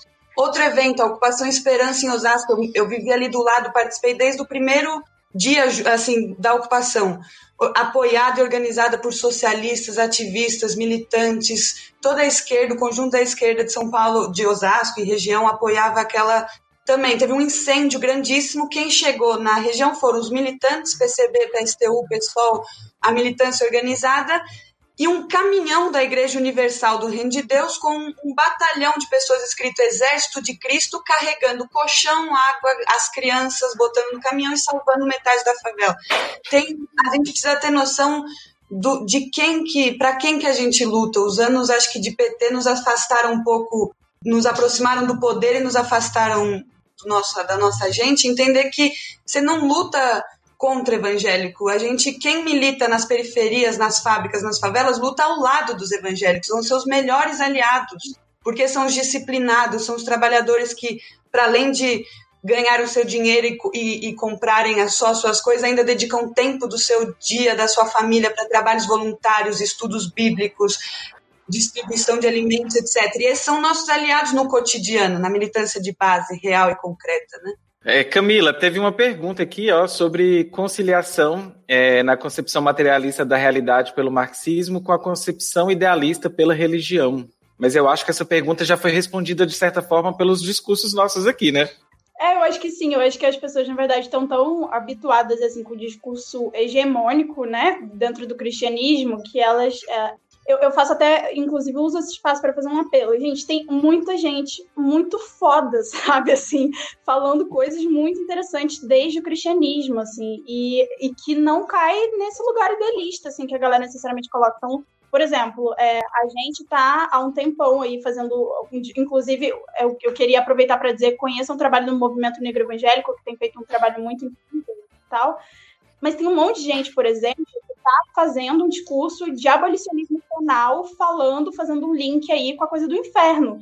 A gente precisa abolir a ideia de inferno, porque, inclusive, essa concepção aí de, é, inclusive, a nossa a dificuldade de romper com a ideia de, de castigo, ela, de punição, ela vem muito dessa educação idealista de um inferno, de um lugar de sofrimento eterno e de punição, e que a gente precisa romper com isso, porque num Deus que é um Deus de graça, não pode existir essa possibilidade de um lugar de sofrimento eterno, e portanto cadeia não faz sentido, cadeia é um negócio obsoleto, precisa acabar. Então, assim, é, de que religião, gente, de que idealismo religioso a gente está falando, entendeu? Porque não sei, tem um monte de galera que, que anda comigo que me parece assim, é bem com o pé no chão, sabe? Então fica aí para vocês, para vocês seguirem acompanhando o trabalho do movimento negro evangélico, uma galera que tem falado assim coisas lindíssimas e coisas muito necessárias no debate de gênero, evangélicas pela igualdade de gênero, a gente tem rede de mulheres negras evangélicas, a gente tem um monte de gente fazendo um trabalho muito, muito incrível. A gente tem Evangélicos pela Diversidade, que é um coletivo que eu faço parte, que existe inclusive, não só para acolher LGBTs que estão em situação de vulnerabilidade dentro das suas comunidades, que são conservadoras e que são fundamentalistas, mas também para dar capacitação para lideranças religiosas que estão agora se aproximando do debate e que querem começar a entender por outra perspectiva. Então, assim, tem muita gente fazendo um trabalho muito incrível dentro da igreja e que às vezes essa é porque aí é que está a, a, jogada, né? Eu, eu troco muito essa ideia com a Sabrina, por exemplo, né? E essa, assim, é muito parceira nesse sentido, inclusive, porque, para quem não sabe, a Sabrina tem um passado crente também, um passado evangélico. É, a gente conhece, inclusive, essa igreja que a Sabrina foi durante a adolescência dela. Eu conheço, é uma igreja bizarrona. É, e é muito interessante, é muito interessante isso, porque tem um pouco essa coisa de compreender também como que, às vezes, o discurso que a gente faz, que é o discurso generalizador do campo cristão, é um discurso que ajuda o fundamentalismo religioso. A gente está fazendo um discurso que colabora com o capitalismo que se apropria da religião, porque para mim fundamentalismo de verdade é fundamentalismo de mercado, começa aí, né? A religião é um braço da coisa. E aí a gente precisa entender isso. Quando a gente fala todo evangélico é conservador, é fundamentalista, é um bosta, todo conservador é malafaia, o que a gente está fazendo é apagar toda a gama de diversidade de gente que está lutando pra caramba e dizer que isso, e é isso que eles querem, porque o fundamentalismo ele trabalha necessariamente com exclusão da diversidade. Quando a gente diz que todo evangélico é conservador, o que a gente está fazendo é contribuir com o discurso do capitalismo que se apropria da religião para estabelecer o que ele quer. Então, é, esse é um outro cuidado que a gente precisa ter, sabe? De não cair nessa cilada. É muito terrível, gente. Eu, assim, para mim é bizarro a gente ter hoje um país que é evangélico. Um Brasil evangélico é um Brasil horrível, né? Eu queria sair desse lugar. Mas não é, nesse, não é desse jeito e não é dessa forma. A gente precisa entender isso. Tem muita gente com o pé no chão, fazendo luta concreta, sabe? Construindo coisas lindas, assim, na realidade, sem esse necessariamente esse idealismo que a galera fala tanto e, enfim, eu acho que fica aí esse convite para conhecer o trabalho de tanta gente maneira e a gente se abrir também para mudar um pouco a nossa percepção e não ficar só com um discurso que é o discurso do cristianismo hegemônico que precisa acabar. Estou até perguntando assim, então como acabar com o fundamentalismo? Eu acho que, que até esse relato da Aline e de, desse trabalho de solidariedade que, que alinha as pautas que a gente defende, aos poucos a gente vai construindo uma materialidade diferente dessa fundamentalista dentro desses espaços. Então, quanto mais a gente cai em identitarismos, que é inclusive o, o, foco dessa pauta de hoje, e a gente afasta essas pessoas da, da verdadeira luta. A Nancy Fraser escreveu um livro que foi lançado pela Autonomia Literária, que é O Velho usou né, aquela frase do Gramsci, né? O velho está morrendo. Falo Gramsci, gente, mas é Gramsci. é, o velho está morrendo e o novo não pode nascer. Ela começa a fazer um pouquinho de uma relação entre esses movimentos identitários que existem ali nos anos 80, por exemplo, e como que o próprio capital vai chegando para os anos 2000, ele se apropria dessas pautas, e aí a gente tem essa esquerda liberal progressista, nós temos, por exemplo, Obama sendo representatividade do povo negro, ao mesmo tempo que solta bombas na Síria.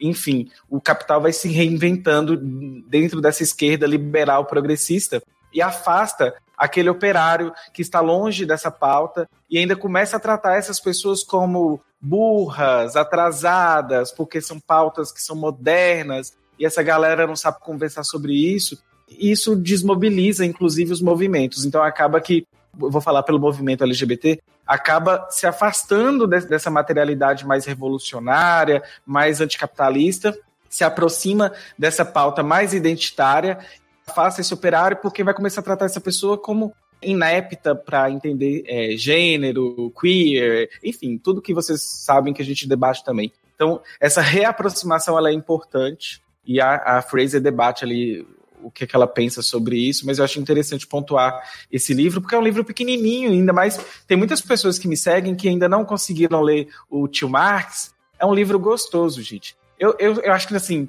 quer começar a ler alguma coisa? Leiam as mulheres, elas são maravilhosas. Le, leiam Feminismo para os 99%. Eu cheguei no comunismo pelas mulheres, inclusive, eu não cheguei pelos homens. Eu estava muito imbuído de identitarismo, tava, mas eu achava que era muita coisa de, de homem branco, hétero, cisgênero. Eu até brinco com o João Carvalho do Revolution, que eu tinha um ranço terrível dele. E hoje é um companheiro maravilhoso que a gente tá aí construindo junto. E ele até brinca que fala que se eu tinha ranço, provavelmente eu tinha um pouquinho de, de razão. é interessante a gente pontuar é, e fazer esses elementos, e eu queria que vocês, talvez a gente passar para o fechamento. Vamos começar então pela Lana, que já falou maravilhosamente bem. Dimitra, quero te agradecer muito o convite. Muito feliz de estar aqui, assim, é, sabe, quando você tá com suas referências, dá uma coisinha assim, ah, acho que eu tô fazendo as coisas certas. Obrigada pelo convite. Obrigada a todo mundo que estava assistindo, que estava comentando. Obrigada, Aline, Camila, Rita. Isso que você falou agora no final, para Laura. Aí a Laura. Isso que você falou agora no final é muito verdade. Assim, esse livro do feminismo para os 99%, o próprio. Eu sempre confundo a ordem: raça, classe, gênero, gênero, raça, classe. Enfim, eu sempre confundo a ordem. O da, o da Ângela. É, são livros que eu sempre recomendo para quem fala assim: ah, eu não sei por onde começar também. Que é isso eu acho que tem, não sei porquê, mas eu acho que realmente os caras, assim, os homens héteros cis brancos, dando cartada identitária, mas eu acho que os homens héteros cis brancos, eles, têm, eles escrevem de um jeito um pouquinho menos, eu acho, pedagógico. Acho que isso não é à toa, assim, não é uma questão puramente da identidade. Eu acho que é algo ligado a realmente de onde a gente parte, né? Com quem a gente se relaciona. Tudo isso interfere o tempo todo na nossa vida, em como a gente é, em como a gente lida com as demais pessoas, inclusive com a nossa pedagogia. Então leiam essas mulheres todas. Então é isso, obrigada mesmo. Gente, e é isso, né? Quem está assistindo aqui já tá, já é comunista, já é marxista, ou está querendo entender melhor, se apropriar. Se você está assistindo e você está querendo se apropriar, vem, vem para a luta com a gente, vem construir com a gente. O marxismo, né, ele parece muito difícil assim no começo. É uma coisa assim que você vê as pessoas falando, eu ficava assim, caraca, eu nunca vou por mais que isso para mim faça sentido, eu nunca vou conseguir falar sobre isso, eu nunca vou conseguir estar junto desse povo, participando de algo e realmente entendendo o que essas pessoas estão falando. A, gente conhece muitas pessoas que ficam citando Engels, Marx, e aí né, citam um capítulo do Capital, e, e não tem o trabalho de tentar simplificar o que está falando, tentar simplificar o que foi dito lá no livro. É uma questão um pouco problemática da pedagogia que eu acho que a esquerda tem. E aí nisso a gente erra muito pro liberalismo, né? porque os liberais vêm com frases prontas, vêm com frases de efeito, vêm com nós no topo, vamos ocupar o poder, e isso realmente é muito fácil de ser entendido, isso faz sentido, né? Quando a gente não está no meio, meio que numa superficialidade, isso faz muito sentido para as pessoas. Então, parabenizar vocês aqui, vocês quatro, que eu aprendo muito com vocês. A Camila, inclusive, da, da luta do Rio de Janeiro, do pessoal do Rio, do Subverter, que é uma galera que é muito minha amiga, né, da Bene, então, é, quero agradecer vocês assim pelo trabalho que vocês fazem diário, porque realmente não é babação de ovo. Vocês fazem um trabalho que ajuda muito, muito. E não é toa que tem esse tanto de gente aqui, 500 e poucas pessoas assistindo simultaneamente. Não é toa. É porque vocês fazem um trabalho que, sabe, vocês traduzem algo que, que a princípio é muito complicado. Eu ainda consigo lembrar muito de quanto isso era complicado para mim, sei lá, um ano e meio atrás. Eu ficava assim, isso não é para mim, isso não faz sentido. Vocês, a Sabrina, a Laura, o Chavoso, o Roju, é um monte de gente que está tendo um trabalho muito foda de traduzir algo que às vezes foi escrito, óbvio também, né? Mas também não pode tirar da época em que, em que aquilo foi escrito e que realmente, pegando hoje, não, faz um pouco menos de sentido para a linguagem que a gente tem hoje. Mas eu quero só agradecer mesmo, obrigada, adorei o momento e é isso. Vamos junto. É, como o Tarcísio Mota, né, um vereador que a gente tem aqui no Rio, ele sempre fala: só a luta muda a vida. Acho que isso dialoga com to todas e todos nós aqui hoje, né? Lana, eu sou aquariana, coração de gelo, mas eu tenho Lua e Vênus em peixes e eu, eu, eu, eu estou segurando para não chorar. Obrigado pelo, pelas suas palavras. Eu acho que o seu, o seu trabalho é maravilhoso, eu te acompanho e eu fiquei emocionada com, o seu carinho. Eu confesso que eu faço esse trabalho há pouco tempo, acho que a gente esquece um pouquinho o que, que a gente causa nas pessoas e o que, que a gente está causando de bem nas pessoas. E essa é a parte melhor do que a gente está fazendo. Então eu estou aqui emocionada, emocionado. Eu acho que o Danilo e a Dimitra, que estão dentro de mim aqui, estão emocionados. Enfim, fiquei sem speechless. Aline. Ai, Dimitra, muito obrigada. Eu não vou conseguir falar como a Lana falou, mas muito obrigada. Não, meu coração não aguenta mais.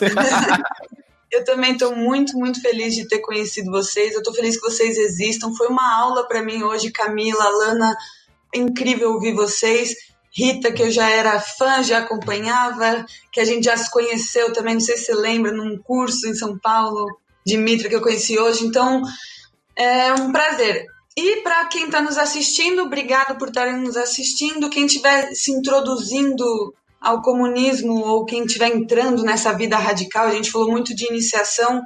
procurem os grupos, façam as coisas em grupo, procurem os partidos, as organizações, as correntes, os grupos de estudos. O marxismo é, é a luta da, da coletividade, é a luta pela coletividade, pelo futuro e mais do que nunca a gente num país como o que a gente está vivendo, num momento histórico como a gente está vivendo, a gente precisa de força coletiva para arrancar alegria ao futuro, né? Como dizem por aí. Então, é, sejam comunistas, mas sejam comunistas de verdade. Então, vão para a rua, vão para a base. Militância a gente faz em silêncio, na clandestinidade, aprendendo, ouvindo, nos bairros, na, nas fábricas, nas escolas, no seu local de trabalho também na internet, com muito afinco, etc., e paixões, mas é preciso que a gente esteja todos os dias na, na luta diária, cotidiana, porque se de fato a gente acredita no, naquilo que a gente defende, a gente tem uma tarefa interminável, que é convencer os nossos irmãos trabalhadores e, e mais do que isso, transformar radicalmente a vida de todos os LGBTs, de todos os negros, de todo trabalhador e trabalhadora do mundo. Então é uma tarefa grande, a gente precisa de muitos, todos contam e a gente precisa estar muito juntos, principalmente nesse momento. É isso. Bebam água. A galera adorou você falando sobre militância ser feita em silêncio. Isso é importante. Aprendam se organizando coletivamente, gente. Isso, Os isso é grandes muito militantes importante. que eu conheci na vida, e eu acredito que vocês também, as grandes ações militantes que cada um de nós teve aqui, a gente nem poderia falar, porque os nossos inimigos também são grandes. Então, a internet ela é uma face e a militância real ela é a verdadeira escola e é o, e o nosso campo de batalha. Né? Eu acho que quem segue o Jones, a Sabrina, essa galera aí, sabe que o trabalho da gente é para formação política. É, não somos a Rita, que também está aqui conosco, a gente não é influencer, não é fada sensata. A gente, na verdade, está aqui sempre chamando as pessoas a, importância de se organizar coletivamente e, e também de manter uma Tem prática. que ter mais, e tem que ter mais. A gente precisa lotar a internet, lotar o YouTube e lotar todos os espaços, né? Aqui é só a ponta do iceberg, só para você saber. Viu, Abin? Camila!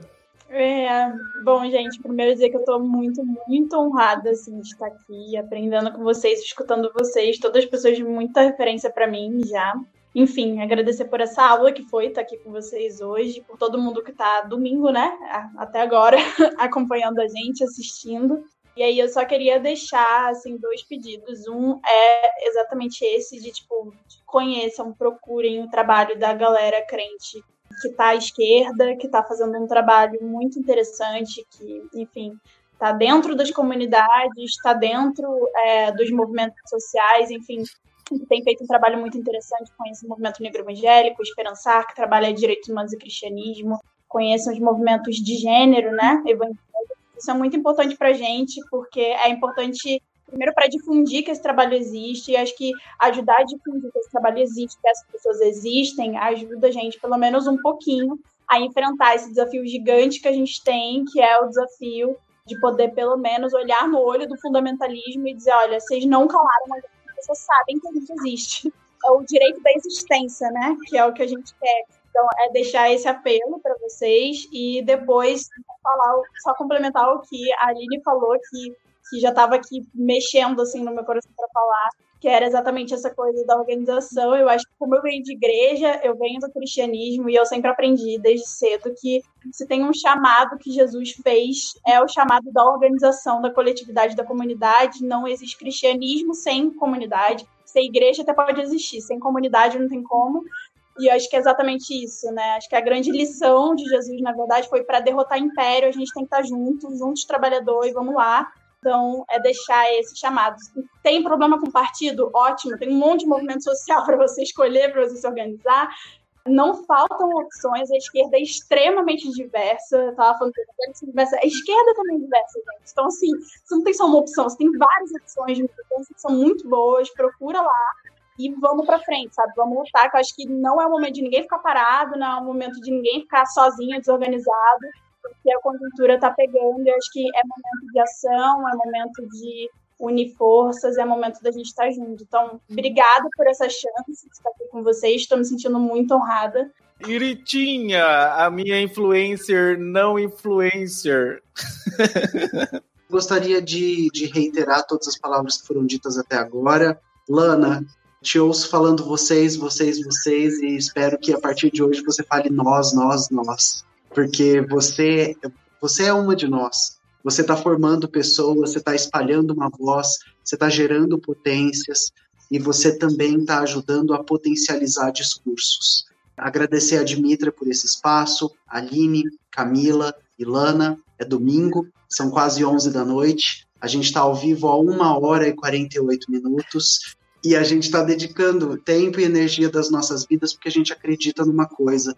Queria fazer uma citação do Marx para encerrar e falar um pouco sobre isso que a gente está fazendo aqui. Bom, nas palavras do Marx, a gente tem o seguinte: é certo que a arma da crítica não pode substituir a crítica das armas, que o poder material tem que ser derrubado pelo poder material, mas a teoria converte-se em força material quando penetra nas massas. Isso que a gente está fazendo aqui é esse trabalho de comunicação e formação, esse trabalho de estar junto com pessoas, ajudando que elas enxerguem o mundo da forma que ele é e não da forma que ele é maquiado para parecer que está, é um trabalho de uma vida. E eu agradeço muito estar podendo fazer esse trabalho ao lado dessas pessoas que são vocês.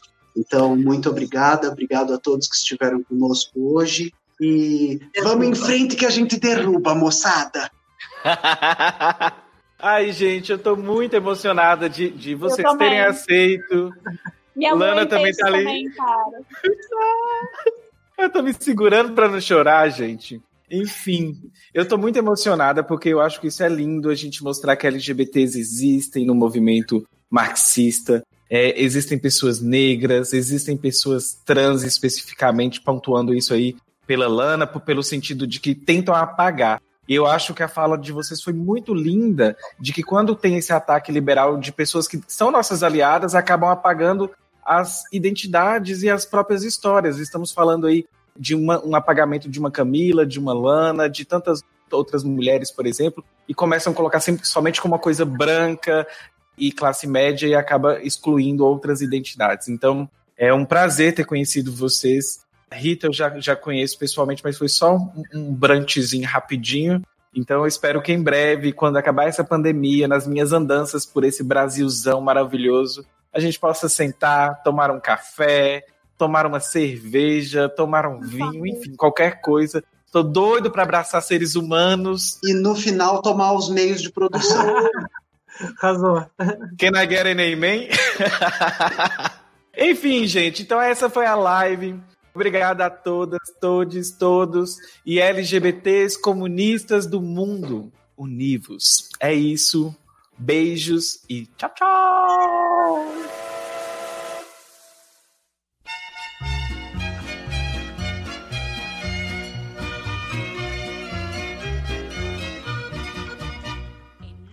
Sabia que você pode apoiar a diversidade na podosfera? Se você conhece pessoas que participam de podcasts e são negras, LGBTs ou mulheres, use as hashtags Podosfera Preta, LGBT Podcasters e Mulheres Podcasters para divulgar os episódios do seu podcast preferido. O Hora Queer apoia a diversidade na podosfera. Apoia você também. O Brasil está no fundo do poço.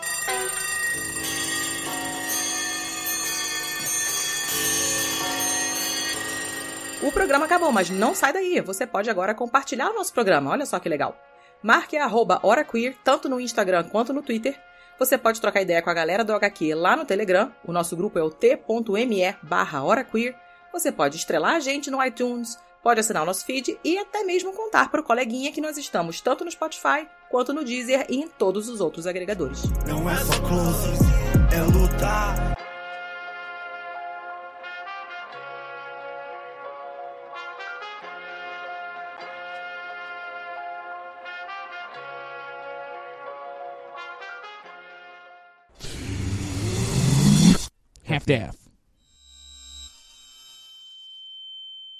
Este programa é criado e produzido por Hora Queer Produções e distribuído pela RefDef. A Hora Queer Produções conta com Dimitra Bucana como diretora, Alice Santos como produtora e nossos co-hosts que são Beatriz Santos, Caia Coelho e Rodrigo Red.